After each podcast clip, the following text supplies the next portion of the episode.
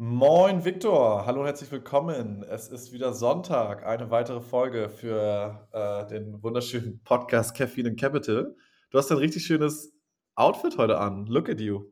Immer wieder sonntags. Ich freue mich auch. Ich muss sagen, äh, war die ganze Woche schon gespannt, äh, weil es auch ein paar spannende Themen gibt. Und ja, äh, ja wollen Geht wir direkt los, mal rein? LinkedIn war viel los die Woche, ganz interessant. Für alle, die es noch nicht kennen, ähm, es um das Thema Two Hearts, ist eine Community kenne ich hier vor allem aus Berlin, kenne dort einige Mitglieder. Ich glaube, Victor, du bist auch dabei seit längerem. Mittlerweile einige hundert, wenn nicht tausende, wenn nicht sogar tausend äh, Members. Ist eine Community, die sich darum kümmert oder mit dem Ziel hat, Türen zu öffnen für Menschen mit ja, Two Hearts, also Migrationshintergrund, Migrationsgeschichte, Einwanderungsgeschichte in der Tech-Welt. Mal so ganz einfach gesprochen. Ist, glaube ich, als Slack-Community, Online-Community gestartet. Und das Spannende ist, dass die jetzt ein Investment Club oder ein Investment Vehicle, ein Angel Syndicate, wie man auch immer das bezeichnen möchte, gegründet haben. Und da ist Sohil Mirpur und die Gründerin Sophie Chang haben das zusammen gegründet. Ähm, mega cool. Ich glaube, es besteht aus ungefähr 80 Leuten schon, 80 äh, Angels und habe mich total gefreut, als das ähm, die Nachricht gesehen habe, weil ich wieder auch ein paar Freunde habe, die da mitmachen, habe immer nur sehr, sehr Positives darüber gehört und finde die Idee und den Hintergrund mega cool. Genau, du bist ja, glaube ich, auch Mitglied oder Mentor in dem Bereich. Ja, genau. Ich glaube, was halt super spannend ist, oder was heißt super spannend, aber was halt, glaube ich, echt cool ist, ist auch die Pace, die die an den Tag legen wollen. Also dem, glaube ich, 80 GeldgeberInnen, ähm, ja. die da sozusagen Angels. drin sind, Angels, die in dem Fonds drin sind und jeder Angel soll so zwei bis drei Deals im Jahr machen, ähm, in, mit diesem Kontext, den du gerade genannt hattest. Wow. Und äh, das ist schon, ja, es ist ziemlich beachtlich. Ähm, aber ja, ich glaube, äh, genau sowas braucht es, um diese Plattform, sag ich mal, den Menschen zu bieten, dass sie sozusagen sich unternehmerisch ähm, ausleben können oder halt dieselben Chancen haben. Und äh, ich finde es richtig cool. Ich finde es auch richtig cool, dass da so ein Augenmerk drauf geworfen wird und ähm, Total. Ja, so Communities halt drumherum entstehen. Deswegen an alle, die sich da angesprochen fühlen, äh, das interessant finden, meldet euch gerne. Ich glaube, Victor kann euch da eine gute Intro machen oder schaut euch einfach die Webseite an, Two Hearts bei Google, findet man das ja. super schnell. Next Topic, Plural, Plural. Das Plural, genau. Das ist ein neuer, was heißt neuer, aber es ist ein Early Stage äh, VC Fund, der äh, gerade announced hat, dass er so 400 Millionen, 430 Millionen eingesammelt hat beziehungsweise ich glaube, das, was er tatsächlich eingesammelt hat, beziehungsweise so sah es im Artikel so raus, waren es, glaube ich, nochmal 250 Millionen. Ja. Und die 430 waren, glaube ich, das, was der jetzt sozusagen insgesamt über den, den ganzen Lifetime eingesammelt hat. Und was da ganz cool drin ist, ähm, ist, dass da unter anderem, ja, ich glaube vor allem auf Partnerebene eigentlich nur Founder waren. Also zum einen der Gründer von Bigpoint, ich würde sagen, so ein weiß gar nicht, so ein, sowas, was sozusagen aus der ersten oder zweiten Tech-Welle ähm, rausgekommen ist. Und dann gibt es, glaube ich, noch einen Partner, Karina Nami heißt die, die, sag ich mal, im Health-Tech-Bereich super viel gemacht hat und ja, wollen sich, glaube ich, vor allem auf AI-Themen äh, fokussieren und auf Aroma, Europa.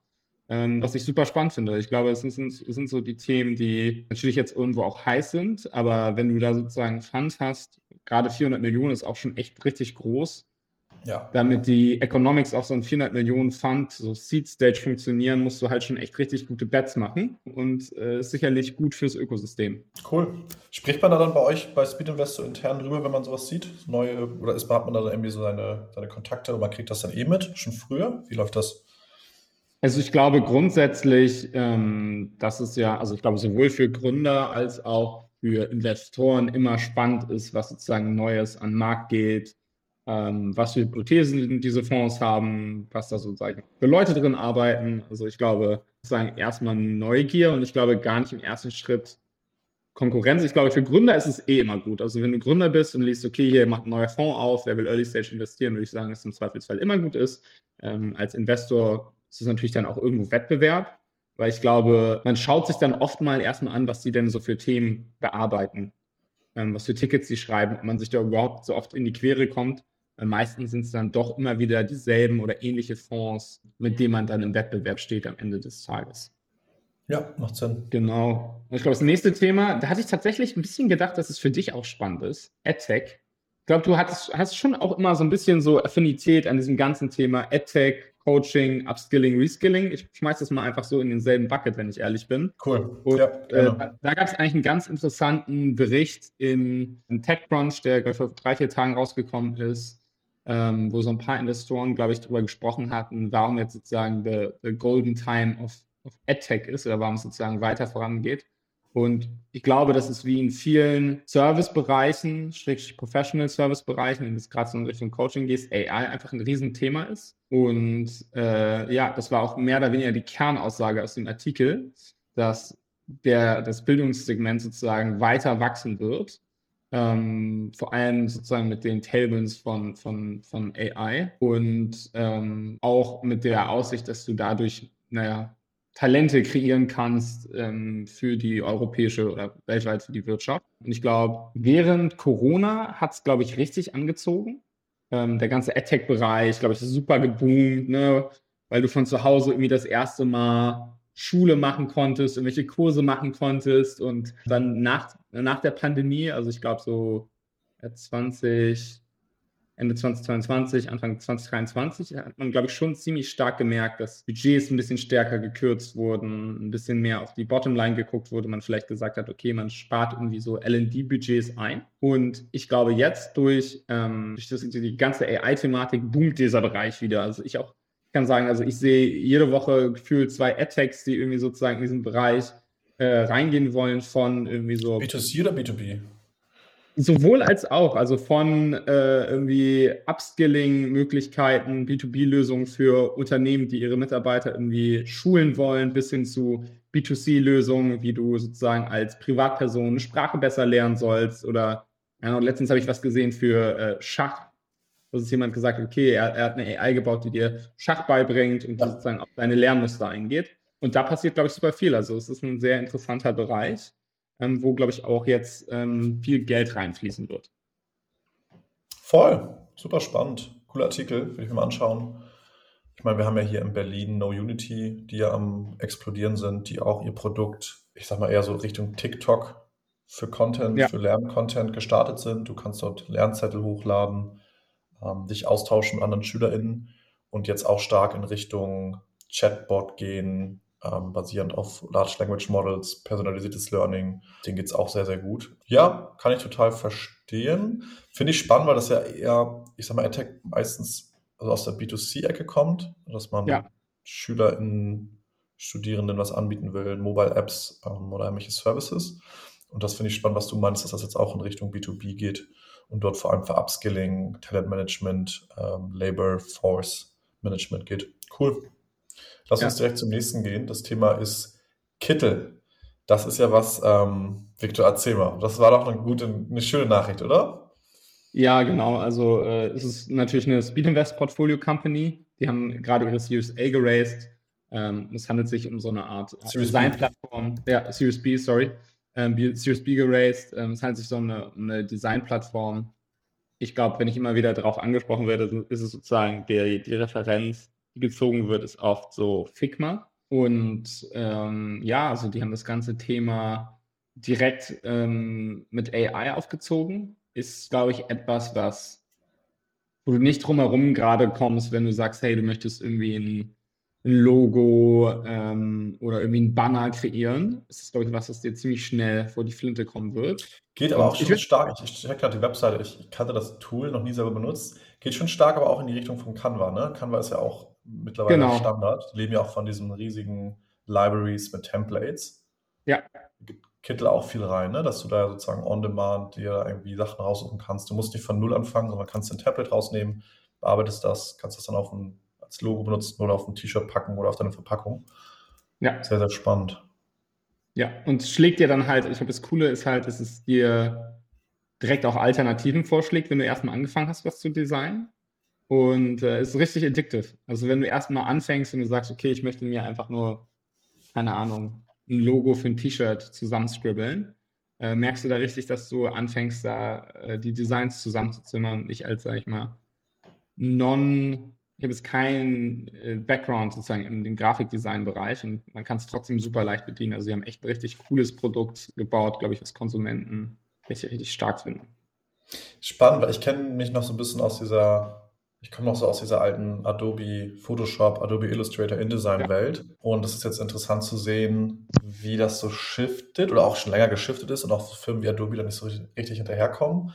Weil was die anbieten da mit, mit Kittel ist ja, dass du Fonts, also Text bearbeiten kannst, den transformieren ja. kannst. Und ich glaube, es ist vektorbasiert, ähm, was auch eigentlich so das Pendant dann zu Adobe Illustrator ist. Das Spannende aber bei Kittel ist, ne, dass da jetzt diese ganz tiefe AI-Integration ist, dieser Template-Marktplatz, sage ich mal, was dann so einem Adobe Illustrator halt fehlt, was aber sonst eigentlich ja. letzten 20 Jahre so der Standard war.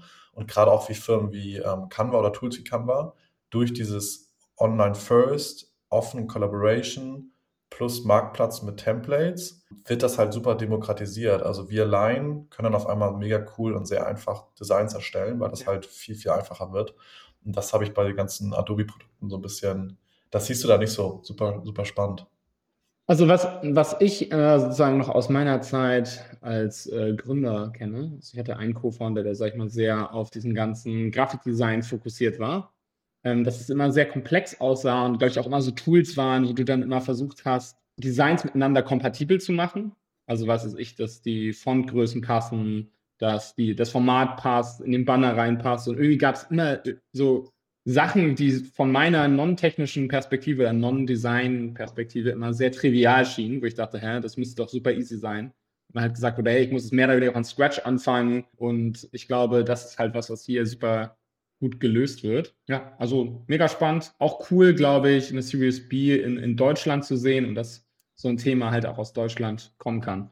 Nächstes Thema, auch sehr, sehr interessant, die Firma Deploy. Ähm, Atomico hat die Runde geleitet, geleadet. Ähm, Atomico hat die Runde angeführt, ging ähm, eine 6,5 Millionen Dollar Seed-Runde. Für alle, die Deploy nicht kennen, Ganz einfach erklärt, du bist eine Firma und normalerweise hast du irgendwann ab einer bestimmten Größe, wie nennt man die Mitarbeitenden, IT-Administratoren, also Menschen, die sich Sysadmin. um Sysadmin, System Administrator, ja. also die IT-Guys, wenn man es mal so sagen darf, die Jungs, die sich oder Mädels, die sich um Laptops kümmern, die reparieren, aufsetzen, Sicherheit, Internet, WLAN, Server aufsetzen, was auch immer alles dazugehört, ne? Handys, Geräte, alles, was du so an Tech-Sachen hast, plus Software, glaube ich, auch. Und das wurde sonst immer in-house geregelt und Deploy bietet dafür eine End-to-End IT Operating System. Also du kannst quasi die benutzen, um deine ganzen IT-Aufgaben lösen zu lassen. Machen die auch so Gerätemanagement und sowas? Weißt du das? Yes, die machen auch, also mein Verständnis ist, dass sie also dass sie von ähm, Gerätemanagement, also wer hat welches Gerät, was für, vielleicht auch ein bisschen, also was ich spannend finden würde, wäre, ich habe das Software nicht selbst benutzt, ist auch so ein bisschen in die Software-Management, also nicht nur Hardware, auch zu sagen, wer benutzt eigentlich welche Software. Ich glaube, das ist dann eher so wie Sastrify. Ich weiß nicht, ob die das auch machen, aber es wäre sicherlich spannend, wenn du es tatsächlich end-to-end -End machst und dann sozusagen auch diese Software-Komponente mit reinnimmst, weil es natürlich für dich als Unternehmen auch super spannend ist, da Kostentransparenz zu haben. Und vielleicht hast ja. du ja irgendwie, keine Ahnung, ja, die aus der Software. Ja. Also du hast, du hast so einen internen App Store, auch die kümmern sich auch um Software und ähm, Software-Updates. Das ist alles mit inkludiert. Und ich glaube, On- und Offboarding auch, und das ist natürlich auch spannend. Also genau. ich glaube, jeder, der mal wie in einem äh, Unternehmen angefangen hat und dann erstmal den halben Tag den Laptop aufgesetzt hat und erstmal war, okay, wo, wie finde ich mich hier zurecht? Ja. Das ist ein total nerviger Prozess. Und ich glaube, also ich glaube auch, dass ein bisschen so eine Art Team oder Thema war. Also es haben, glaube ich, viele Unternehmen in diesem Bereich in den letzten Jahren angefangen. Und da wird sich sicherlich noch zeigen in den nächsten Jahren, ob das, sag ich mal, so aufgeht. Ich glaube, bei Deploy ist dann das Spannende auch, dass sie sozusagen diesen Fokus auf kleine und mittelständische Unternehmen haben. Ähm, in Amerika gibt es eine Firma, die heißt Electric AI, sitzen in New York. Ja, stimmt. Die haben, glaube ich, schon eine Series D da so geraced. Ähm, insgesamt, glaube ich, 190 Millionen. Das ist schon eine richtig, richtig große Firma. Die, ich habe es eben einmal aufgemacht, glaube ich. Äh, und das fand ich krass. 180 Prozent Mitarbeiterwachstum hatte. Ich glaube, gerade so bei privaten Firmen sind ja die Umsatzzahlen nicht immer transparent. Man muss halt schauen, irgendwie was eine gute Indikation ist, wie es der Firma geht. Und das natürlich dann, sag ich mal, äh, ein gutes Zeichen.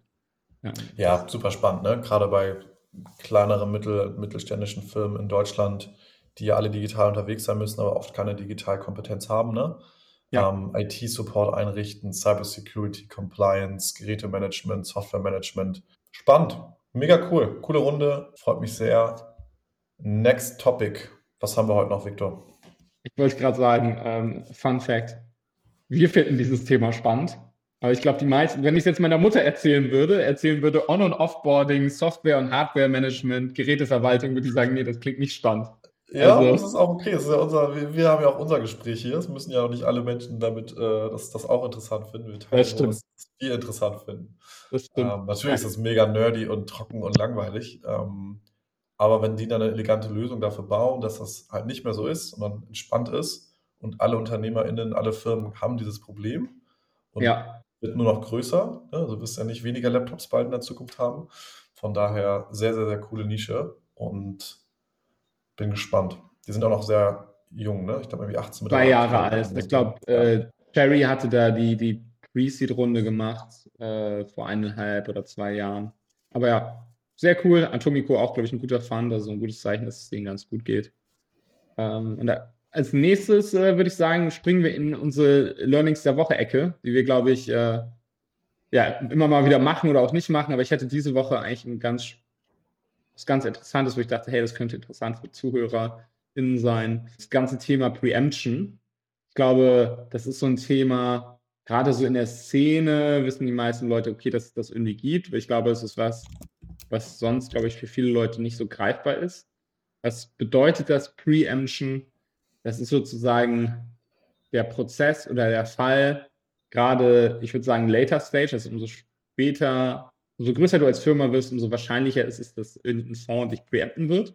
Und das ist sozusagen der Prozess, wenn du als Gründer oder als Startup gar nicht rausgehst zum Fundraisen und sagst, hey, ich mache einen Prozess, ich schreibe hier meinen ganzen VCs, die ich alle schon kenne, die irgendwie Interesse an meiner Series A haben, sondern ähm, Preemption bedeutet es, wenn dich VCs schon irgendwie auf dem Schirm haben, mit dir vielleicht quarterly Touchpoints haben und oder halt vielleicht auch irgendwie an interne Daten kommen und sagen, hey, das Wachstum ist so krass, habe ich von XYZ gehört. Ich versuche dich sozusagen in ein Setting zu bringen, wo ich dich evaluieren kann und eventuell so eine Art Investment-Komitee mache und Termsheet lege.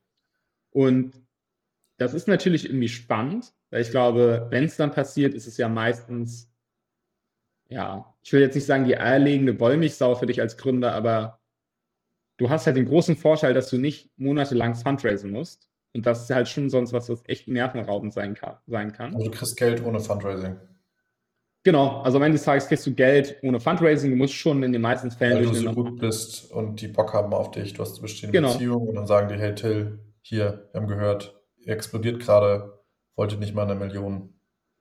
Ja, also es ist jetzt nicht ganz also so, dass mal, jetzt mal simplifiziert. aber, äh, ich, ich glaube, aber du hast nicht ein offizielles Fundraising-Prozess ja. und irgendwie bist da vier Monate am, am Rotieren. Ja. Und ähm, das ist, glaube ich, eigentlich ein, das, glaube ich eigentlich, würde ich sagen, fast der Best Case für dich als Gründer. Ich glaube, einen einzigen Nachteil hat, du hast natürlich nicht mehrere Bidder in Anführungszeichen, was natürlich den Preis in der Regel hochtreibt. Ähm, aber die drei, vier Monate oder zwei, die es dir spart, sind es dann, glaube ich, in den meisten Fällen wert. Und ähm, ja, das ist auch so ein bisschen so ein Ritterschlag natürlich, dass es dir irgendwie gut geht und jemand äh, ja. so nah an dir dran war, dass er gesagt hat, ey, ich mache das jetzt. Und closed man dann die Runde einfach mit dem ersten, also mit dem Angebot, was man bekommt, oder geht man dann oft auch nochmal woanders hin und sagt, hey, hier, ich habe nochmal ein Termsheet bekommen? Also ich glaube, das kann so zwei Dynamiken annehmen. Entweder andere Funds kriegen das auch irgendwie mit, dass sich das irgendwie so rumspricht. Das Ökosystem ist dann halt auch klein und es ist in der Regel auch nicht Jahre, bevor du eigentlich rausgehen würdest, sondern ein paar Monate. Und vielleicht haben andere VCs dich eher, eher auf dem Schirm.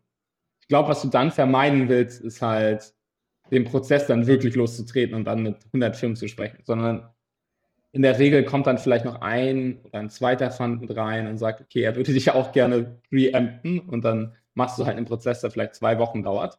Ähm, ähm, aber in der Regel willst du, glaube ich, auch als Gründer, du willst ein faires Angebot, aber ich glaube, du möchtest dir die Beziehung auch nicht mit demjenigen ruinieren, der dir sozusagen diese Plattform bietet. Ja. Weil es ja schon auch immer die Gefahr ist, wenn du VC bist, dass du ein Angebot machst und der Gründer dann halt rausgeht und sagt, okay, das ist gut, aber ich optimiere für Preis. Kommt, genau. Verstanden. Cool. Haben wir wieder was gelernt hier in unserer kleinen Runde.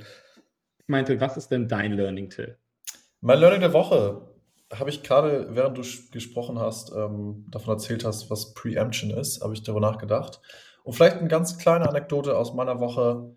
Ich hatte heute Morgen meinen zweiten Call mit einem, ja, in Anführungszeichen Mentor. Also, das ist ja. auch, das ist jetzt nicht, ob er mein Mentor schon ist, ne? wir haben uns jetzt gerade erst kennengelernt. Und es gibt eine Webseite, die heißt Mentor, mentoring-club.com. Ich glaube, die kommen auch aus Berlin ist eine gemeinnützige, auch eine, eine Non-Profit-Organisation. Und dort ähm, tragen sich erfahrene Menschen aus allen Industrien ein mit ihrem Profil. Und man kann dort ganz einfach mit einem Calendly-Link quasi sich einen Call buchen mit Leuten, die man spannend findet, mit Fragen und sich helfen lassen. Und ich habe das jetzt zum zweiten Mal gemacht im Bereich Product Management mit einem ja, erfahrenen Product Team Lead hier auch aus Berlin, und habe denen ein paar Fragen gestellt, mich challengen lassen. Und das so mein Learning der Woche. Sucht euch einfach Rat von Leuten oder sprecht Leute an, die, die da sind, wo ihr mal hin wollt oder wo ihr wisst, hey, die sind schon ein paar Schritte weiter. Und schreibt ihnen bei LinkedIn oder fragt nach Intros über Freunde oder nutzt solche Services wie mentoringclub.com. Ja, kleiner Zeit, kleines, äh, kleiner, kleiner, kleine Suggestion hier am Freitag. Ja, aber äh, würde mich total interessieren, sozusagen, wie sich das weiterentwickelt und was du dann am Ende rausziehst. Ich glaube, es gibt halt immer Bereiche, also ich glaube, egal in welcher Rolle du bist, ich glaube, immer Bereiche gibt, in denen du irgendwie wachsen kannst. Das Wichtige ist, dass man die irgendwie identifiziert und dann halt auch dran bleibt. Ich glaube, viele Leute probieren irgendwie immer alles zu optimieren. Und das geht, glaube ich, am Ende schief, weil du musst dich schon irgendwie fokussieren. Ja, total. Kann ich gerne auch mal Updates geben. Wir hatten jetzt das zweite Gespräch. Ähm, ich kann ja offen sagen, ich habe da immer meine, meinen, meinen aktuellen Stand ähm, mit ihm geteilt, wie ich so die Product Roadmap ja. aufgesetzt habe oder allgemein. Wir haben so eine Firmen, so eine Company Roadmap für Q1, Q2 und Q3 diesen Jahres in verschiedenen Bereichen, Commercial, Hiring, ähm, Produkt, so Legal, solche Themen. Das ist so das, das High-Level-Plan, der, der High-Level-Plan. Und dann haben wir eine Day-to-Day klassisches Kanban-Board Richtung ja. Trello, Jira, haben wir einfach ein Notion, haben wir einfach ein Tool genommen, kannst du nutzen, was du willst. Und dort werden dann die Sachen wirklich runtergebrochen in Epics und, und Tasks und Tickets, wie man das so kennt aus dem agilen, auf der agilen Softwareentwicklung. Und das wollte ich einmal gegenchecken. Hey, wie würdest du das machen, wenn du jetzt gerade in meiner Position bist? Ähm, und habe da ein bisschen Feedback bekommen. Und das war eher einmal so ein bisschen das handwerkliche, strukturelle gegenchecken mit jemandem, der da mehr Erfahrung hat, ob da irgendwas fehlt und gar nicht jetzt so krass rein ins Operative, sondern einfach wirklich mal so, hey, macht das Sinn in die Richtung, die ich gerade gehe? Und ähm, ich meinte, ich melde mich sonst beim nächsten Mal, wenn es irgendwelche Probleme gibt, äh, akute Probleme gibt, weil gerade läuft das, sage ich mal, mit dem Team, was wir haben, äh, mit den Freelancern und unserem CTO, läuft das gerade super. Cool, ja. Genau. Deswegen, wir haben ja noch einen kleinen Zeit. Ich gucke gerade auf die Uhr. Ich hätte hier eine Frage von einer Hörerin, und zwar, ja. Viktor. Du als Investor, was ist eigentlich ein Board und warum wollen Investoren ein Board Seat haben? Und was macht man da eigentlich bei so Board Meetings? Was passiert da? Also ich glaube, Board ist am Ende des Tages, was man im Deutschen so Verwaltungsrat nennt. Ähm, also klingt äh, super langweilig, aber ist, glaube ich, am Ende des Tages schon auch ähm, eines der Kern Gremien oder, sag ich mal, Kern doch eines der Kerngremien von so einem Unternehmen. Also, ja. Und in der Regel besteht das aus ja, den Gründern, GründerInnen, Investoren, InvestorInnen. Hm, teilweise sind auch manchmal noch Angel mit drauf oder irgendwelche Experten und Advisor. Also, ich sag mal so, anywhere von wahrscheinlich vier Leuten bis zu zehn manchmal vielleicht sogar noch mehr, wenn du noch viel later Stage bist. Und die Aufgabe von diesem Gremium oder Board ist es, ähm, ja, vor allem strategische Entscheidungen gemeinsam zu treffen und so. Also die Company zu führen, ne? Also genau. So, das, ja. Zu führen oder auch zu beraten. Die, ja. also, ich meine, der Gründer macht das operativ und ja. das Board macht es dann vor allem strategisch. Ja. Und da ist natürlich auch deine Aufgabe als Investor oder als Angel, je nachdem, in was für ein Setting du bist, äh, da irgendwie für Aufsicht und Governance äh, zu sorgen, also aufzupassen, dass sozusagen alles in, in Line mit den Dingen ist, die besprochen wurden und im Interesse aller ja, Share- und Stakeholder. Das Voting Rights? Warum wollen Investoren unbedingt ein Board Seat haben? Ja, genau, weil sie sozusagen ähm, abstimmen können auf bestimmte ähm, Themen, die sozusagen in diesem Setting besprochen werden. Wie, wieder, wie gesagt, vor allem strategische Sachen. Da wird zum Beispiel dann so, eine, so ein Budget beispielsweise besprochen. Hey, wir planen nächstes Jahr die und die Umsätze, die und die Kosten, wollen die und die Hires machen, wollen vielleicht auch die und die Investitionen tätigen. Äh, wenn du Later Stage bist, vielleicht auch MA-Aktivitäten. Und ähm, da ist es natürlich, liegt es in deinem Interesse als Investor oder Board-Member, dass das sozusagen in line ähm, mit den Interessen der gesamten Firma ist und dass sozusagen niemand, ähm, sag ich mal, nur für sich selbst den Nutzen rauszieht. Und ich glaube auch, also ich glaube, sowohl Early Stage als auch Late Stage gibt es da bestimmte Leute, die du wahrscheinlich eher drin haben willst, Mhm. Also, aber gerade so Later Stage ist es dann halt wahrscheinlich wichtiger, dass du ja in die ganze Richtung Public Markets schaust, vielleicht Leute im Board hast, die da schon Berufserfahrung hatten, ähm, die dir vielleicht helfen, irgendwie so irgendwann Richtung IPO zu gehen, IPO-ready zu sein, ähm, wenn das deine Ambition ist. Ne? Also ich glaube, das mhm. ist jetzt sozusagen alles aus dem Bereich gesprochen, dass das jetzt deine Ambition ist. Und im Early-Stage-Bereich, wenn du sozusagen in einem Board bist, ist deine Aufgabe halt viel mehr zu schauen, dass du irgendwie so eine gewisse ja, Willingness to grow hast, die richtigen Entscheidungen triffst, wenn es ums Wachstum geht, geht und ähm, ja, vielleicht ähm, deine Burn Rate irgendwie im Griff hast, mhm. dass du nicht in sechs Monaten mhm. pleite bist. Genau. Hast Aber du schon an, an solchen Sitzungen teilgenommen? Ja, genau. Also in, in einem Board-Meeting, das ist dann in der Regel ja. je nach Company quartalsweise ich würde sagen, monatlich ist ein bisschen viel, aber manche Companies machen sowas auch monatlich, dass sie sozusagen ihre Investoren und Board-Member updaten. Ähm, und die Aufgabe von einem VC ist dann halt oftmals, dass die sozusagen in so einem Tandem reingehen, also dass du zum einen ein Partner hast, der dann sozusagen Board-Member ist und ein ja, Investment Manager, eine eher juniorige Person, die dann als Board Observer da ist. Also ich kann dann sozusagen in dem, nicht in demselben, mit derselben Gravitas irgendwie ähm, Entscheidungen beeinflussen oder, sondern bin halt eher da, um halt zu unterstützen. Mhm. Ähm, aber da lernt man auch ehrlich gesagt tierisch viel. Also vor allem auch mhm. bei Companies, die schon ein bisschen later stage sind. Ähm, wenn du da Investoren mit drin hast, die, sag ich mal, diese ganzen Growth, Scale-Up-Phase schon Erfahrung hatten, ist halt super interessant. Und ja, das ist eigentlich eine ziemlich spannende Rolle, die man dann sozusagen am Ende des Tages einnehmen kann. Hast du da irgendwelche interessanten Dinge, die du da mit uns teilen kannst, wo du sagst, so, ey, das, das, das mhm. war verrückt oder das war so mein größtes ja. Learning oder was, was war unerwartet? Also ich glaube, ähm, also ich hatte dieses Thema Preemption vorhin angesprochen. Ich glaube, das ist halt ein Thema, was du dann auch teilweise siehst, dass äh, ein Investor reinkommt, der eigentlich eher später investiert. Mhm ähm, die Seed-Runde macht oder wie auch immer und dann ähm, halt Informationen hat, weil er schon im Board ist und auf Basis dieser Informationen sagt, hey, äh, I'm gonna pull the trigger now, ich preempte den, weil ich klare Visibility habe, dass der sonst in fünf Monaten so weit ist und rausgehen ja. wird. Und weil ich die Pipeline kenne und weiß, dass er da sowieso hinkommt, mache ich es jetzt. Und preise das sozusagen vielleicht mit einem kleinen Discount. Das ist äh, interessant gewesen. Ja, und ich glaube dann, wenn es um das ganze Thema so Hiring und Firing geht, ne, also was ist die richtige Kadenz, in der du Leute einstellen solltest oder auch in der du Leute feuern solltest. Und ja, spannendes Thema.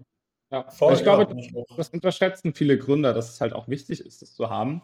Und dass es auch was ist, was du anfragen kannst. Also wenn du ein Board hast, äh, ist das halt was, wo, glaube ich, die besten Gründer immer sehr halt pullen, sagen, hey, ich brauche dies, ich brauche das, ich hätte hier gern Feedback, äh, sehr viel pullen und glaube ich in dem Reporting sehr gut sind, weil das das auch irgendwie wie so ein Sprachrohr ist. Ne?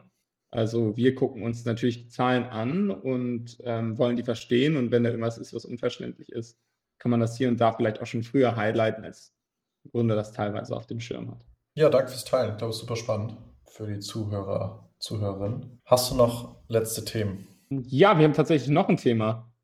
Ähm, und zwar die ganze, die ganze Geschichte rund um, ähm, dass der äh, App Store sozusagen für Third-Party-Payments geöffnet wird. Da gab es, glaube ich, doch schon sehr, sehr lange so regulatorischen Druck, dass ähm, ja, Apple da, glaube ich, weniger monopolistisch interagieren kann. Also es da irgendwie so Bedenken gab, dass ähm, die Provision und Take Rate, die Apple dann nimmt, ja, ja. monopolistisch ist und diese Tendenzen hat. Ich glaube, das wurde jetzt gerade ähm, vor allem Kippt. in Europa. Ja, ich okay. glaube vor allem in Europa. Also ich bin jetzt kein Experte, ähm, was sozusagen Regulatory Topics angeht, aber ähm, wurde uns von einem netten Hörer sozusagen gehighlightet, dass es ein spannendes Thema sein könnte. Und ich glaube tatsächlich, dass es super interessant ist für den Standard ähm, oder für halt, sag ich mal, jemand, der den App Store nutzt, ähm, weil die Implikationen dann schon echt für den Verbraucher sind, dass du irgendwie mehr, ähm, mehr Apps wahrscheinlich sehen wirst, weil ähm, Apple davor sozusagen mehr oder weniger den Griff drauf hatte, wer kann was wie veröffentlichen ähm, an Apps und was für Zahlungsanbieter können angeboten werden. Und ich glaube, es hat auch viele ähm, App Store-Teilnehmer restriktiert in, in dem, wie sie ihr Business aufbauen. Weil wenn du einfach da so eine absurde Take-Rate hast, musst du es halt irgendwie mit einpreisen. Ähm, ja, ich glaube, das ist tatsächlich äh, eines der wenigen Dinge ist, die man dann tatsächlich auch als ähm, Autonomalverbraucher definitiv merken wird. Okay. Und ist, glaube ich, für den Konsumenten erstmal vor allem gut. Und auch für Gründer cool. gut, die, sag ich mal, in dem Softwarebereich ähm, etwas bauen wollen, gerade Consumer Facing. Cool. Ist, ich meine, das ist halt am Ende des Tages auch eher so Consumer Facing. Aber ich glaube, da gibt es halt viele Entwickler, die sich gerade freuen und sagen, hey geil, ich habe hier irgendwie ein Projekt, das ich da launchen will. Und wo sozusagen die Monetarisierung jetzt einfacher ist. Was das, das für heute? Schöne, Hast du noch irgendwas? Worte. Ich bin happy. Ich wünsche euch einen schönen Sonntag. Es war wieder schön. Ähm, genießt das Wochenende und wir sprechen nächste Woche. Ciao, ciao. Hat mich gefreut. Ciao.